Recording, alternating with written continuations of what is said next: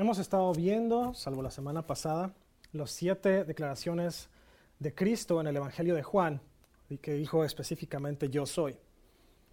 Vamos a estar viendo el último, está en Juan 14, va a ser nuestro, nuestro texto principal.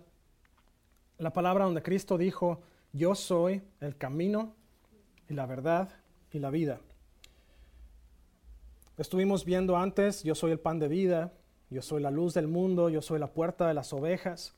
Yo soy el buen pastor, vimos la vida verdadera y vimos también en Pascua la resurrección y la vida.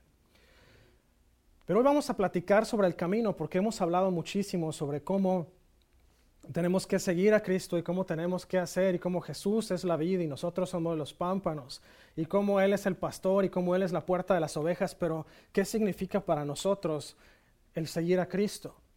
Hoy vamos a platicar sobre el camino.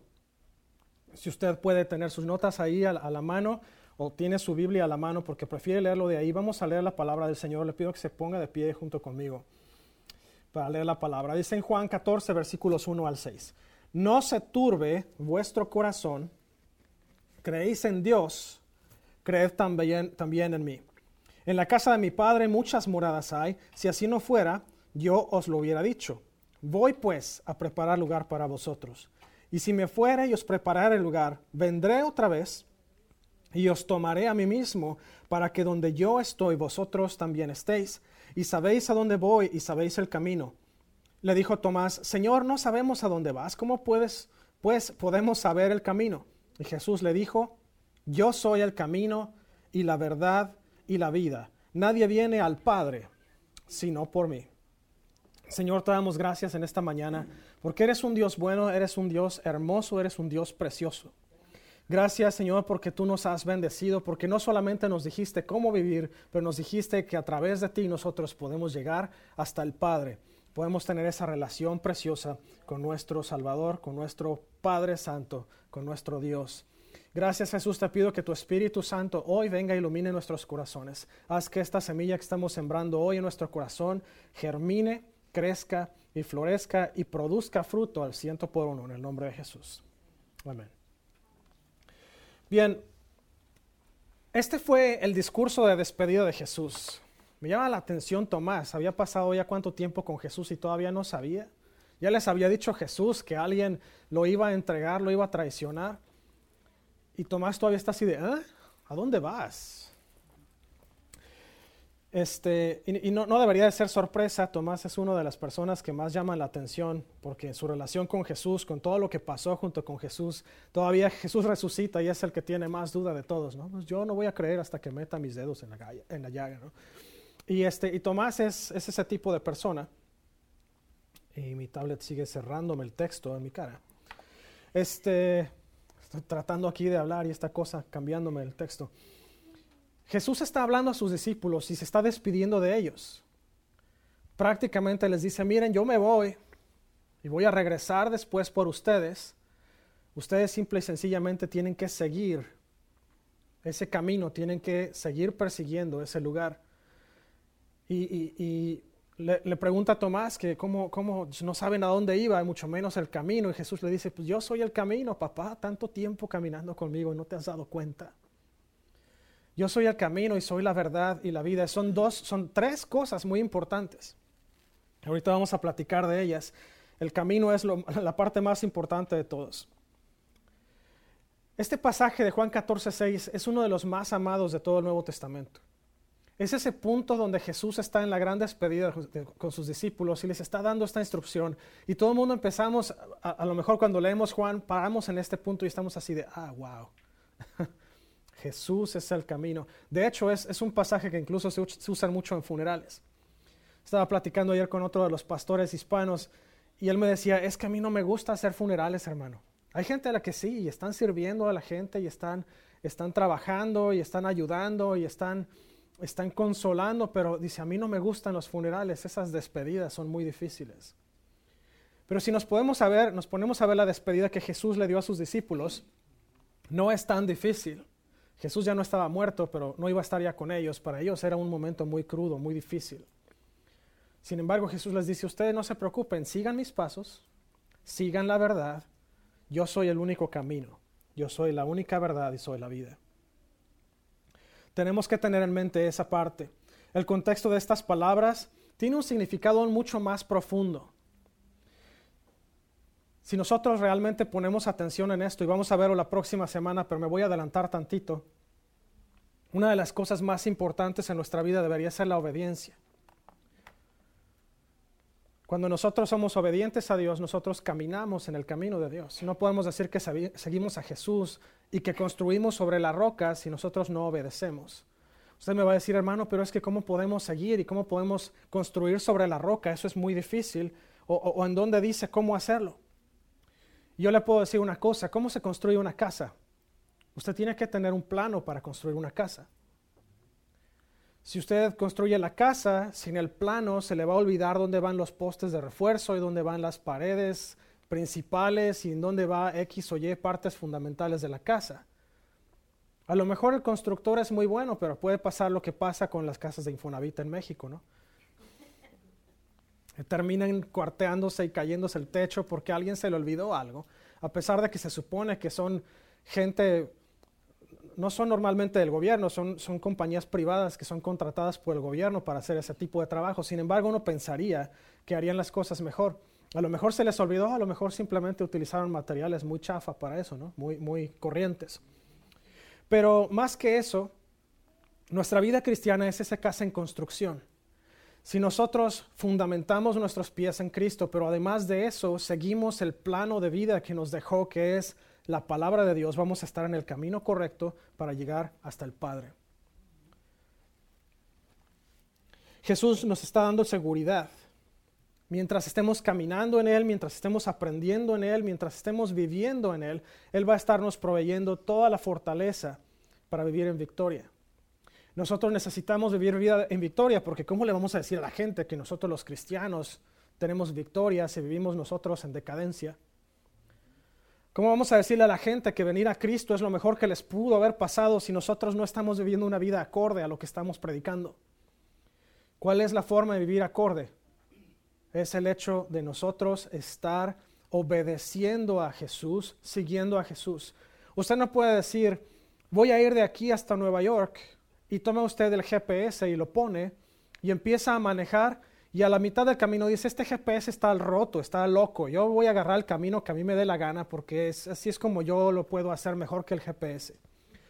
Le puedo decir que si usted no obedece al mapa o al GPS y no sigue la ruta indicada, usted puede terminar en Washington, del otro lado. O puede terminar en la frontera con Canadá, pero no por Nueva York. O a lo mejor termina usted en México, quién sabe se da cuenta ya que pegó con el muro ahí en Texas. Bueno, a lo mejor usted alcanza a pasar porque suspendieron la obra de todos modos. Pero con Cristo es lo mismo. Si nosotros no seguimos los lineamientos, no seguimos el mapa que Cristo nos dio, no podemos vivir una vida en victoria. No podemos vivir una vida que, que esté llena y plena de acuerdo a lo que Dios quiere para nosotros. Vamos a ver dos puntos rápidos el día de hoy acerca del camino.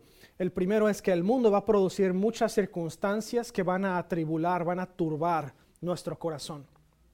Estábamos platicando justamente antes del servicio, ¿qué pasa cuando alguien, una pareja del mismo sexo viene y nos pide casarlos? Yo les decía, es muy sencillo.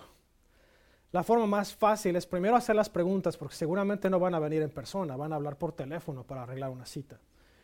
Y lo primero que se hace es preguntarles, ¿Te has casado antes? No, ok, entonces me puedes dar el nombre de la novia y el nombre del novio. Y si resulta ser dos mujeres o dos hombres, entonces se les dice, mira, por lo que entiendo, es una pareja que no es conforme al, al, establecido bíblicamente, que es un hombre y una mujer. Por lo tanto, mis creencias, la palabra de Dios, dice que no puedo yo unir a dos personas del mismo sexo. Es así de fácil. Hermano, pero ¿qué va a pasar? si, si, si, si, termina uno en la cárcel. Y mire, esa es una tribulación que el enemigo está poniendo en el corazón de muchos pastores. Pero ¿qué pasa si termino en la cárcel? Yo no quiero estar en el bote. Pues mire, usted puede terminar en el bote, sí. Pero también la ley lo protege porque es, hay una libertad básica que se llama libertad de culto o libertad religiosa. Usted sale probablemente en 24 o 72 horas con un amparo. porque al final de cuentas nadie puede obligarle a usted a creer algo diferente sin violar su derecho de libre, credo, de libre culto. Esa es una cosa que el mundo nos está diciendo, es una cosa que el mundo está tratando de turbarnos. Pero ¿sabe qué? Vamos a ver el ejemplo de Jesús, porque Jesús experimentó tres veces un corazón turbado en su vida durante su caminar en la tierra, sus 33 años de la tierra. El primero está en Juan 11:33, dice Jesús, entonces, al verla llorando, aquí se refiere a, a Marta y a María, las hermanas de Lázaro, y a los judíos que la acompañaban, también llorando, se estremeció en espíritu y se conmovió. Jesús mismo se turbó, su corazón se conmovió por lo que estaba pasando. Esa es la primera vez que la palabra nos enseña que Jesús se sintió turbado en algún punto. Juan 12, 27 al 28 dice, ahora está turbada mi alma. ¿Y qué diré? Padre, sálvame de esta hora mas para esto he llegado a esta hora. Padre, glorifica tu nombre. Entonces vino una voz del cielo, lo he glorificado y lo glorificaré otra vez. Jesús estaba pensando en lo que iba a venir, en la crucifixión, en la pasión. Y Jesús aún así dice, no, está turbado mi corazón, pero que el nombre de Dios sea glorificado.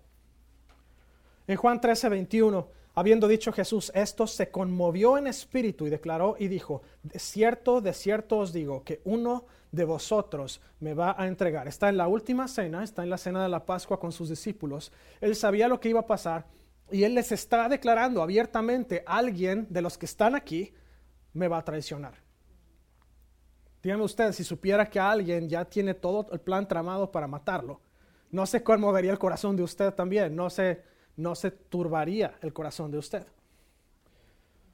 O si uno está viendo películas y sabe que ya hay un plot para matar al personaje principal y uno se turba y está estresado comiéndose las uñas, imagínese si fuera usted. Con Jesús él lo sabía y sabía que iba a pasarle él, sabía quién era, sabía cómo lo iba a entregar, sabía qué era lo que iba a pasar. Justamente todo su juicio, Jesús se sintió turbado. ¿Y sabe qué? Usted lo va a experimentar. Ay, hermano, es que sabe que está bien duro la cuestión con la pandemia y las finanzas y el trabajo, y, ya, ya, no nos quieran en la oficina y, cortaron a la mitad o a las dos terceras partes de todos los empleados. No se turbe vuestro corazón. Usted puede sentir a lo mejor esa, esa presión, a lo mejor ese temor de qué es lo que va a pasar, pero hay algo más allá y ahorita vamos a darles el antídoto para eso también. Algo que es importantísimo es si usted experimenta esa tribulación, esa turbación, no se debe quedar ahí. Es como cuando usted está en un duelo. Y no me refiero a un duelo de espada o de pistola, me refiero a cuando usted está doliendo este, por la pérdida de un, de un familiar, de un amigo. Cuando usted está pasando por ese proceso tan difícil, dice este, bueno, es, común que los doctores, la gente que está ayudándole a pasar por el proceso de duelo, les diga, no te quedes ahí, busca actividades, busca gente con los que te puedas relacionar, porque si una persona se queda estancado en el proceso de duelo, la persona tiende a perder su propia vida muchas veces en depresión. El proceso de turbación es igual al proceso de duelo. Si usted se queda en el proceso de turbación de su corazón, usted no va a poder salir tan fácilmente de ahí y es muy probable que usted se desconecte de Dios durante ese proceso. El proceso de un corazón turbado es un proceso difícil, pero usted tiene a Jesús en su corazón. No deje que los problemas que usted tiene, que le están causando esa turbación, reemplacen a Jesús y al Espíritu Santo en su corazón, porque si los reemplazan, usted ya se quedó completamente solo. Y donde el enemigo le gusta atacar, donde el enemigo le gusta venir y dar lata como cuchillito de palo, es en donde hay un corazón que está ya turbado. Porque ahí es donde va a meter toda la condenación, va a meter depresión, etc. Los discípulos estaban atribulados por las palabras de Jesús. Jesús ya les había dicho, me voy a ir, alguien de ustedes me va a entregar, voy a morir, pero al tercer día voy a resucitar. El problema con los discípulos es que se quedaron atorados en el me van a matar. Se les olvidó la promesa de que el tercer día iba a resucitar tanto que las que lo vieron primero fueron las mujeres que fueron a embalsamar el cuerpo de Jesús. Jesús anunció que iba a ser traicionado. Ustedes pueden verlo en el capítulo 13, 21. Les dijo también que iba a partir, está en el 13, 33 al 35, y Jesús incluso anunció que Pedro le iba a negar. ¿Usted se acuerda de Pedro? ¿Qué fue lo que pasó cuando Jesús anunció su, su arresto? Dice, no, Señor, nosotros te vamos a defender. Y se puso todo acá y agresivo, y como era Pedro, ¿no? Muy, muy impulsivo. Y Jesús le dice, bueno, Pedrito, pues, ¿qué crees? Así como estás acá de impulsivo y agresivo y que yo me los echo solo, Señor, a todos, me vas a negar tres veces antes de que el gallo cante. Platicábamos mi esposa y yo, este es un, tema que no es necesariamente este, esencial para el punto, pero estábamos hablando de los gallos y decíamos, el gallo no solamente canta cuando sale el sol, canta cuando les da su regalada gana. Así que fue utilizado el gallo probablemente en medio de la noche, nada más para recordarle a Pedro que todo su, su impulso y todo su, su espíritu tan agresivo de ese momento iba a caerse a pedazos cuando el gallo cantara esa mañana o esa, esa noche todavía, esa madrugada. Pero ¿sabe que no se queda todo esto ahí nada más? Dios nos da la forma de salir del problema, nos da el antídoto al corazón atribulado. Hay que recordar que la palabra de Dios nos va a decir dónde están los problemas, pero no solamente nos va a decir dónde está el problema, nos va a decir cómo cruzar al otro lado del problema. Y aquí viene la palabra de Dios dándonos ese para dónde ir. Jesús nos provee el antídoto para corazones atribulados. Confíe en el Padre y en el Hijo. Primero, hay que confiar en que Dios nos va a sustentar. Si vemos el primer versículo del capítulo 14 de Juan, dice, no se turbe vuestro corazón, creéis en Dios, cree en mí. En pocas palabras dice Jesús, no te quedes en el hoyo. Si crees en Dios, cree en que yo te voy a ayudar a salir. ¿Sabe usted por qué Jesús vino a la tierra? No nada más vino a morir en la cruz. Ese fue el propósito primario, pero hubo más propósitos de su venida a la tierra. Y uno de ellos fue poder entender el corazón y la raza humana por sí mismo. Usted se queda con cara de, ¿what?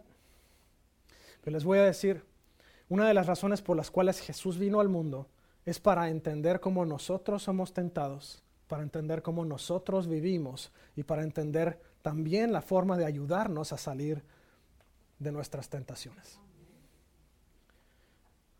Todo el mundo cantamos el propósito principal. Sí, Jesús fue ese sacrificio inicial, el, último sacrificio y fue el más grande de todos. Pero Jesús también vino para poderle entender a usted personalmente. Cuando dice que Jesús fue bautizado y fue llevado por el Espíritu al desierto, Él fue tentado en el desierto. Jesús sabía que iba a ser tentado, pero ¿qué fue lo que pasó? Jesús creyó en el Padre, Jesús se sustentó en el poder del Padre y del Espíritu Santo. ¿Qué tenemos que hacer? que seguir el ejemplo de Jesús. Con la diferencia de que podemos también nosotros clamar a Jesús, que ya lo pasó y sabe Él cómo salir de ahí. No que no lo supiera antes, pero Él lo vivió personalmente en carne para entendernos a todos nosotros todavía más a profundidad. Número dos, confía en que el Padre y el Hijo van a proveer para usted. Versículo 2, en la casa de mi Padre muchas moradas hay, y si así no fuera, yo os lo hubiera dicho. Voy pues a preparar lugar para vosotros. Yo no sé si a usted le molesta la idea de que estamos llegando al tiempo del, final de los tiempos más bien, pero el hecho de pensar de que la maldad incrementa y que todo esto está pasando y que en cualquier momento podemos ser arrebatados por Dios, me hace tener una paz sobre todo. ¿Sabe que el enemigo va a meter duda y le va a pasar lo que pasó con Eva? ¿En serio crees que ¿Hay un cielo ahí arriba? ¿Qué pasa si se acaba esto y ya se acabó? Pues les tengo noticias. Alguien tuvo que haber creado todo y de alguien tiene que ser el plan de volverlo a restaurar en su momento. Y ese alguien es el Dios al que nosotros adoramos. Así que si usted está pensando en todo esto y las enfermedades y las guerras y todo este asunto de que Biden ya se echó encima a Putin y a no sé quién más, Hermano, para nosotros el morir es ganancia. Nos adelanta nuestra llegada al cielo. Eso es todo lo que harían. Siguiente es confiar en la promesa de Jesús. Versículo 3 dice, y si me fuere y os prepararé el lugar, vendré otra vez y os tomaré a mí mismo para que donde yo estoy, vosotros también estéis. Dice en Primera de Tesalonicenses. Tenemos esta esperanza bienaventurada que los que estemos vivos seremos llevados y los que estén muertos en Cristo serán resucitados con un cuerpo nuevo para ser tomados en el aire junto con Jesús. Si usted lo cree, ya tiene el boleto comprado, ya está usted como, como cuando estamos cerca de vacaciones, que tiene un pie ya ahí en la carretera o en el avión. yo quisiera decir ya tengo los dos, pero eso querría decir que mis pies físicos están ya fríos. Pero yo ya, ya, ya estoy listo para ir. Confía en que Jesús le ayudará a llegar a su destino. Versículo 6 dice, Jesús le dijo, yo soy el camino y la verdad y la vida. Nadie viene al Padre sino por mí. Si a usted le gusta hablar en términos de tecnología, Jesús es el GPS. Obedézcale, sígalo, créale. Muchas veces dice usted, ay hermano, es que yo uso esta otra, o Google Maps, o Scout, o Waze, o el que sea. Mira hermano, hay algunos GPS que le van a llevar por las callecitas y los callejones y por los patios traseros de las casas de gente con tal de llegar a su destino. Pero usted sabe cuál es el único camino verdadero. Usted no tiene que tomar atajos. Jesús no tiene ningún atajo. Es la autopista principal, está iluminado y está bien direccionado. Lo único que tenemos que hacer es confiar en que Jesús nos va a llevar hasta nuestro destino a salvo. Eso significa leer la palabra, estudiar la palabra, no nada más leerla, y significa obedecer y confiar en Jesús. Confíe en la verdad de la palabra de Dios y viva en obediencia. Dice en el versículo 23, respondió Jesús y le dijo, el que me ama, mi palabra guardará y mi Padre le amará y vendremos a él y haremos morada con él. He puesto este ejemplo muchas veces y su hijo le dice, papi, te amo o mami, te amo, pero cuando usted lo manda a doblar la ropa, se hace pato y la hace hace el lío, o como hacía cierta persona que yo conozco, no, no es de mi familia inmediata, pero que decía, sí, con mucho gusto, estaría complacido de hacerlo, y a la mera hora no hacía nada. Si usted hace eso, usted no está en el camino correcto. Si Dios dice, ven, haz esto, lleva mi palabra a la gente que no me conoce, no, no robes, no mates, ama a tu prójimo como a ti mismo, ama al Señor tu Dios con todo tu corazón, tu alma, tus fuerzas. Si Jesús nos dice eso, hágalo. De hecho, dice Jesús, el primero y más grande de los mandamientos es, ya se les olvidó, amarás al Señor tu Dios con todo tu corazón, con toda tu alma, con todas tus fuerzas. Y el segundo es similar a este, amarás a tu prójimo como a ti mismo. El que cumple estos dos mandamientos está en cumplimiento de toda la ley. Qué sencillo. Se dice. Es así de fácil. ¿Sabe qué? Es fácil cumplirlo de todas maneras. Se dice fácil y se hace fácil. Hermano, pero es bien difícil. Usted no conoce a mi vecino de junto. Usted no conoce a mi jefe en el trabajo. Bueno, le voy a decir una cosa. No lo conozco, pero conozco a Jesús. Y si nosotros nos aferramos a Jesús y dejamos que Él nos guíe a través del camino correcto y al Espíritu Santo le encomendamos nuestra vida todos los días, le prometo que vamos a llegar al, al destino. Lo único que tenemos que hacer es creer y obedecer. ¿Está de acuerdo? Último, dice, confíe que el Espíritu Santo le enseña y le guía en los caminos de Dios. Versículo 25, os he dicho estas cosas estando con vosotros. El Espíritu Santo nos guía. El Espíritu Santo nos lleva. Nos está enseñando. ¿Usted cree que es nada más de gratis? O como decíamos allá en la escuela de grapas. Que le diga yo que usted encomiende su vida al Espíritu Santo todos los días y le pida sabiduría. Eso no es por una forma religiosa. Eso es porque si nos encomendamos a Él todos los días y le pedimos sabiduría, ¿qué cree que va a pasar? La única promesa que no tiene ninguna condición es pídeme sabiduría y te la voy a dar. ¿Qué estamos esperando para pedir sabiduría? Ay, hermano, es que no sabe usted cómo en la carretera el tráfico y me cortan y los camioneros. Hermano, sí lo sé, yo manejo también por ahí. Pero le puedo decir una cosa, los camioneros y los taxistas y los otros conductores que se les olvidó cómo manejar durante la pandemia, necesitan el amor de Cristo también.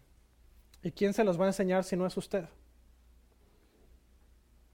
En lugar de enojarse, pitarles y recordarles que tienen familiares, hermano, bendígalos. Bendígalos. Bien. ¿Qué es lo que estamos buscando el día de hoy? Estamos buscando afirmación, estamos buscando dirección. Yo quiero invitarles a hacer dos cosas el día de hoy. La primera es a aquellos que nos están viendo del otro lado de la pantalla el día de hoy.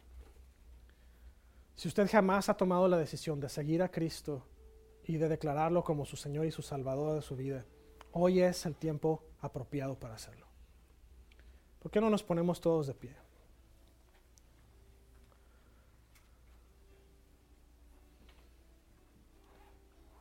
Si usted jamás ha conocido a Jesús, jamás ha tenido una relación personal con Él, jamás le ha pedido que venga a vivir a su vida, ¿por qué no hace conmigo esta oración si usted está seguro de que hoy quiere tomar esta decisión. Si usted no está seguro, no se preocupe.